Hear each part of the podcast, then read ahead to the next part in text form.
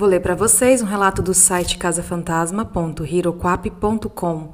Esse relato foi enviado pelo Luiz Paulo e o nome do relato é A Sombra Negra que Me Persegue.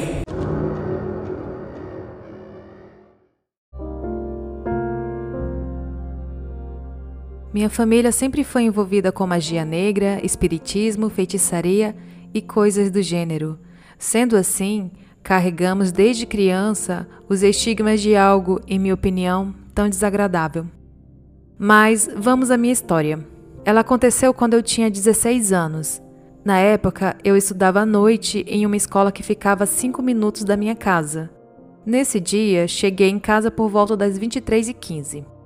Apenas para salientar, eu seguia um ritual diário. Chegava, trocava de roupa, jantava, assistia um pouco de TV e ia dormir. Neste dia, eu fiz a mesma coisa, mas na hora de me deitar, resolvi não desligar a TV. Deixei somente no canal de vídeo e fui dormir. Mas eu não estava com sono e tinha a sensação de que a minha cabeça voava no espaço, e assim fui e não notei que embaixo do meu cobertor minhas pernas tremiam. De repente, senti um calafrio que foi da cabeça à ponta dos pés.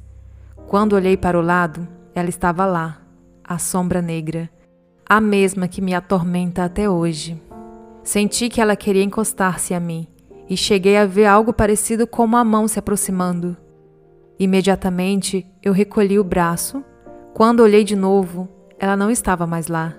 O pavor foi tão grande que eu fiquei uma semana dormindo com a luz apagada. A sombra ainda voltou várias vezes, mas isso fica para um outro dia. Espero que tenha gostado do meu relato. Afinal, eu tenho uma coleção de fatos estranhos que aconteceram comigo e com a minha família há muito tempo.